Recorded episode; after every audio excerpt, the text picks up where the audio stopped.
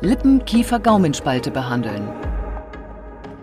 Guten Tag und herzlich willkommen zur Klinik-Sprechstunde, dem Asklepios Gesundheitspodcast mit Kirsten Kahler und Ärztinnen und Ärzten der Asklepios Kliniken. Herzlich willkommen zur Asklepios Gesundheitssendung. Wenn die Geburt eines Kindes ansteht, dann machen sich Eltern häufig Sorgen darüber, ob das Kind womöglich eine Missbildung aufweisen könnte. Eine der häufigsten dieser Missbildungen ist die sogenannte Lippenkiefer-Gaumenspalte, die man früher auch als Hasenscharte bezeichnet hat. Und wir sprechen heute über die Operationsmöglichkeiten.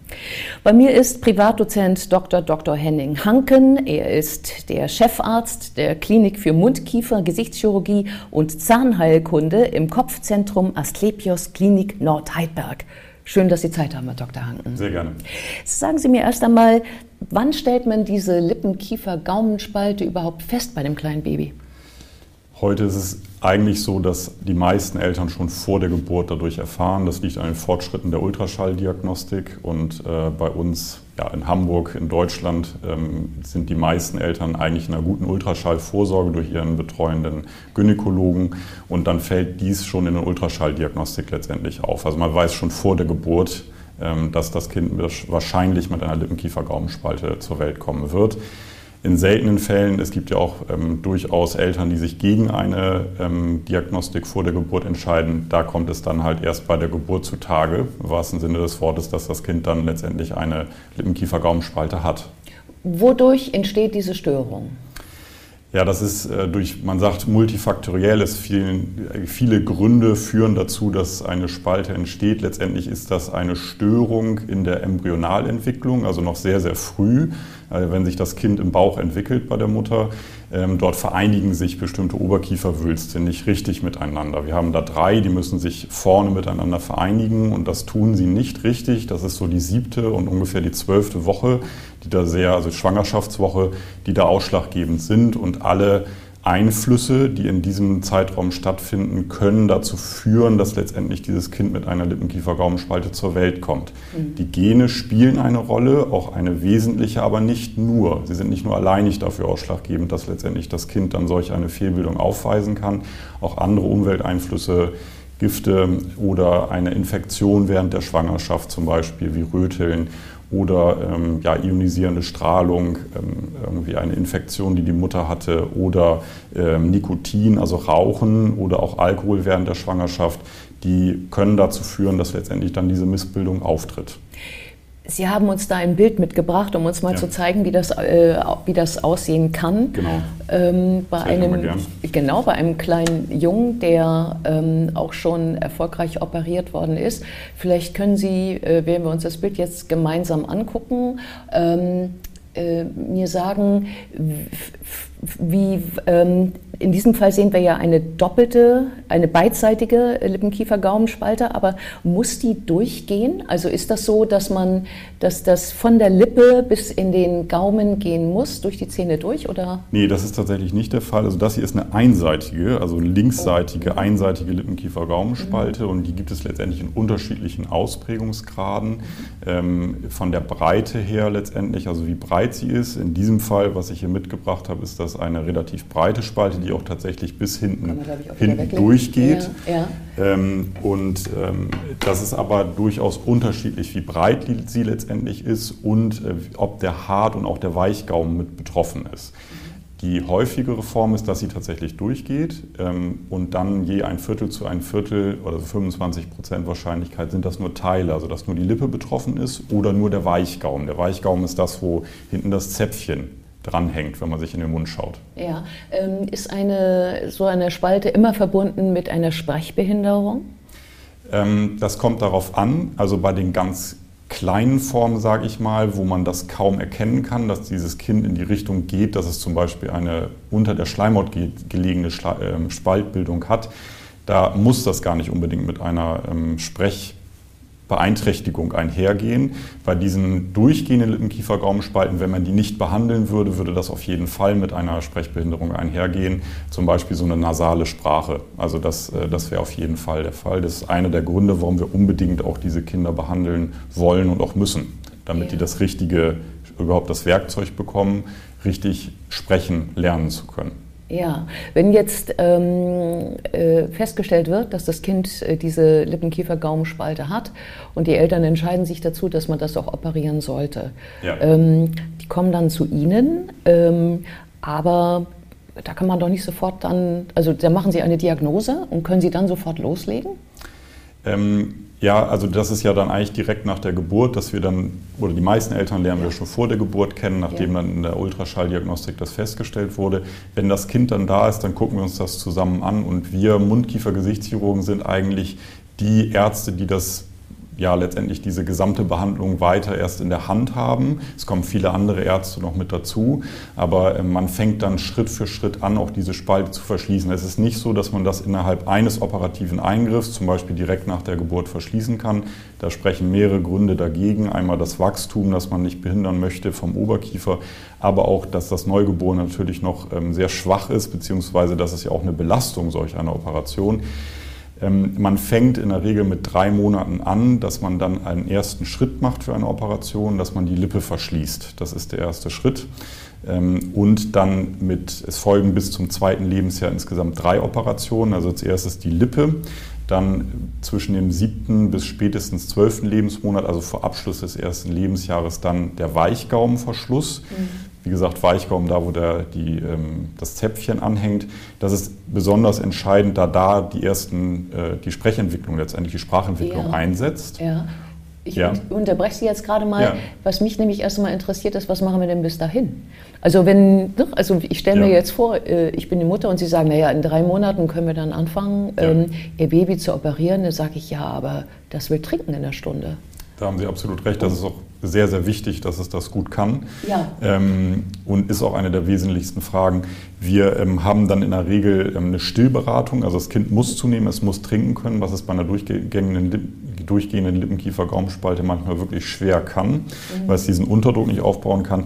Ich habe da noch ein paar Sachen mitgebracht. Ja, also zum Beispiel ähm, ein, äh, gibt es unterschiedliche Hilfsmittel. Das findet dann auch in der Stillberatung statt. Das ist ein sogenannter Habermann-Sauger. Das mhm. Kind kann die Kinder mit der Lippenkiefer-Gaumenspalte können in der Regel nicht wirklich einen Unterdruck aufbauen. Hier können sie draufbeißen und die Milch dann letztendlich rausdrücken aus diesem Sauger. Also das ist ein sehr beliebtes Hilfsmittel und hilft den Kindern sehr, dann auch ordentlich zuzunehmen, ordentlich Nahrung zu sich nehmen zu können. Mhm. Ein anderes Hilfsmittel, was wir auch immer mit anbieten, was wir schauen, ob es dann gut damit gut klappt, ist eine sogenannte äh, Trinkplatte habe ich auch einmal mitgebracht. Man macht bei dem Kind ganz normal wie beim, mit dem, mhm. beim Zahnarzt einen Abdruck vom Oberkiefer. Das tut dem Kind nicht weh und hat dann letztendlich solch eine ähm, Trinkplatte, die man dann herstellt. Es ist weicher Kunststoff, die legt man ein und mit dieser Trinkplatte sind die Kinder dann in der Lage, in der Regel gut zu trinken. Meistens auch eine Kombination aus diesen Schnullern, also dem mhm. Sauger mhm. und äh, diesen Trinkplatten, die den Kindern sehr gut helfen, dann Gewicht zuzunehmen. Aha, das heißt also, um dann mit dieser Platte den, äh, zu simulieren, dass der obere Gaumen eigentlich ja zu ist, in, ja. in dem Moment, genau. Ja. Ähm, Okay, dann kann man sich ja schon einmal helfen über die ersten Monate, bis sie dann sagen, jetzt ist das Baby so weit, dass wir zur ersten Operation kommen können. Und da hatten Sie ja gesagt, zuerst wird die Lippe verschlossen. Ja, genau. Wird das, das ähm, wird das Baby dann unter Narkose genäht oder wie muss ich mir das vorstellen? Ja, also das ist ein Eingriff, den man unter Vollnarkose machen muss. Ähm, die Belastung für das Kind, man braucht da so circa eine Stunde für. Man macht das unter dem Mikroskop, weil das natürlich zu diesem Zeitpunkt noch alles recht klein ist. Man muss die Muskeln richtig miteinander vereinigen. Man muss einen guten Übergang der Lippenrot-Weiß-Grenze, also da, wo das Lippenrot in das Lippenweiß übergeht, das ist ästhetisch extrem entscheidend. Das würde man sofort erkennen, wenn man da halt einen Fehler macht. Da braucht man Zeit, da braucht man Muße für. Wie gesagt, ein gutes Mikroskop. Und äh, dann kann man das mit drei Monaten, ungefähr fünf Kilogramm Körpergewicht der Kinder gut machen und vernähen. Aha, das heißt, ähm das ist eine wirklich kosmetische Sache, bei der man äh, entscheidet, wie nachher auch im Erwachsenenalter, wie viel noch eigentlich zu sehen ist dann. Äh, ist eine ganz entscheidende Operation. Kosmetik ist natürlich auch ein großer Faktor davon, aber natürlich auch die Funktion. Für uns die Funktion mit das Entscheidendste. Natürlich die Ästhetik ist auch sehr wichtig, aber die Funktion ist wichtig. Der Lippenschluss muss da sein. Das Kind muss die Lippen schließen können. Das ist eine Grundvoraussetzung, dass es danach auch gut, besser saugen kann, überhaupt sich auch besser ernähren kann, sprechen und Sprache richtig lernen kann. Also da ist die Funktion auch für uns an absolut erster Stelle. Ähm, ästhetisch muss natürlich dabei auch ein perfektes Ergebnis erzielt werden. Ja. Und ähm, Vollnarkose bei einem, äh, bei einem Menschen dieses Alters, ist das ja. ein großes Risiko? Sie brauchen spezialisierte Narkoseärzte dafür. Die müssen auf Kindernarkosen auch ähm, ausgebildet sein. Gibt es auch spezielle Ärzte dafür. Und ähm, das muss man in einem Zentrum letztendlich mit denen zusammen machen. Es ist ein Grund dafür, dass man halt ein richtig Neugeborenes noch nicht operieren möchte. Man möchte dem Kind mit solchen Stillhilfen, wie wir das eben schon angesprochen haben, erstmal Zeit geben, dass es sich ähm, etwas festigt hier auf der Welt. Und dann macht man das ab drei Monaten. Das hat sich in der mhm. Erfahrung bewährt, dass das so ein guter Zeitpunkt ist, das zu tun. Mhm. Und ähm, in einer weiteren Operation wird dann der Gaumen geschlossen. Ähm, ja. Erst der weiche, dann der harte. Genau. Ähm, aber äh, auch wieder mit einer Naht. Aber ich glaube, da geht es auch noch um etwas anderes, oder? in dieser, bei dieser Operation? Ja, also bis zum äh, ersten Lebensjahr in der Regel der, der Weichgaumen. Ähm, der Weichgaumen ist ganz entscheidend letztendlich für die Sprech- und Sprachentwicklung. Das ist äh, sehr, sehr wichtig. Und auch, dass die Muskelzüge dort richtig für eine Belüftung des Mittelohrs auch ähm, vereinigt werden. Ähm, die, da kommen andere Kollegen auch zu diesen Operationen immer auch mit dazu, zum Beispiel aus der Hals-Nasen-Ohrenheilkunde. Ähm, wie gesagt, ein großes interdisziplinäres Team ist das in dem Fall. Und vor der eigentlichen Sprech- und Sprachentwicklung bis zum zweiten Lebensjahr wird dann der harte Gaumen auch verschlossen. Und ähm ist damit, äh, dann gibt es aber ja immer noch ähm, äh, die Problematik der Zähne, oder? Denn wir haben ja vorhin, glaube ich, ja. auch schon gesehen, dass die Zähne ja ganz anders stehen würden, äh, wenn Correct. sie so blieben, wie sie sind. Ja. In der Regel sind tatsächlich alle Zähne interessanterweise angelegt. Das ist eher die Ausnahme, oder es gibt sogar zu viele Zähne, die in diesem Spaltbereich dann auftreten. Mhm. Äh, Regel ist aber, dass die Zähne eigentlich angelegt sind und wenn das Kind dann die bleibenden Zähne bekommt. Das ist so, ähm, und auch meistens braucht es auch eine kieferorthopädische Behandlung. Dann ist es so zwischen 9. und 11. Lebensjahr, manchmal 12. Lebensjahr, hängt von unterschiedlichen Kriterien ab, dass man tatsächlich dann noch diese Kieferspalte, also den Bereich, wo die Spalte durch die Zähne letztendlich geht, dass man diesen Bereich noch mit Knochen auffüllt, sodass dann ein Kieferorthopäde dort die bleibenden Zähne gut einstellen kann. Ähm wie geht das denn dann mit der Sprechfähigkeit des Kindes? Denn also die ersten Operationen laufen so ungefähr bis zum Jahr zwei ja. und danach eine, eine lange Wartezeit, bis ja. man das mit dem Kiefer regeln kann. Aber das Kind lernt ja davor sprechen und geht ja auch zur Schule. Diese Spalte, also diese knöcherne Kieferspalte, die dort aufgetreten ist, ist keine Verbindung mehr, die irgendwie zur Nase besteht und behindert auch dieses Sprechen, also dieses diese Sprache lernen behindert das nicht. Da geht es dann tatsächlich eher um Funktion, nachher gutes Abbeißen und natürlich auch Ästhetik, dass äh, die Kinder oder dann jungen Erwachsenen auch einen durchgehenden Zahnbogen auf der Spalt, Spaltseite haben. Mhm. Aber das Sprechen lernen, Sprache lernen behindert das nicht. Mhm. Ähm und dann mit dieser ähm, äh, Kieferoperation, das ist ja dann Operation Nummer vier, wenn ich jetzt richtig ja. mitgezählt habe, ja. ist dann alles erledigt? Ähm, die Kinder, wir betreuen die Kinder in der Regel bis zum jungen Erwachsenenalter und teilweise darüber hinaus noch weiter. Ähm, man hat das in diesem erst gezeigten Bild auch ganz gut gesehen, dass immer auch die Nase mit betroffen ist. Mhm. Ähm, man kann da sehr viel in diesen ersten Operationen mit der Lippe mit drei Monaten auf den richtigen Weg bringen. Die Erfahrung zeigt aber insbesondere mit Einsätzen der Pubertät, dass natürlich die Patienten oder die jungen Erwachsenen zu diesem Zeitpunkt viel kritischer sich auch betrachten und durchaus noch weitere Nasenkorrekturen zum Beispiel oder noch Nachkorrekturen der Narbe an der Lippe wünschen. Das sind dann mögliche Operationen, die man anbietet, Nasenkorrekturen, Narbenkorrekturen, was wir im jungen Erwachsenenalter dann tatsächlich machen, also 17, 18, 16 vielleicht auch schon. Ähm, ja, das ist eine mögliche Operation, die aber nicht zwingend stattfinden muss. Vielen Dank für dieses interessante Gespräch. Gerne.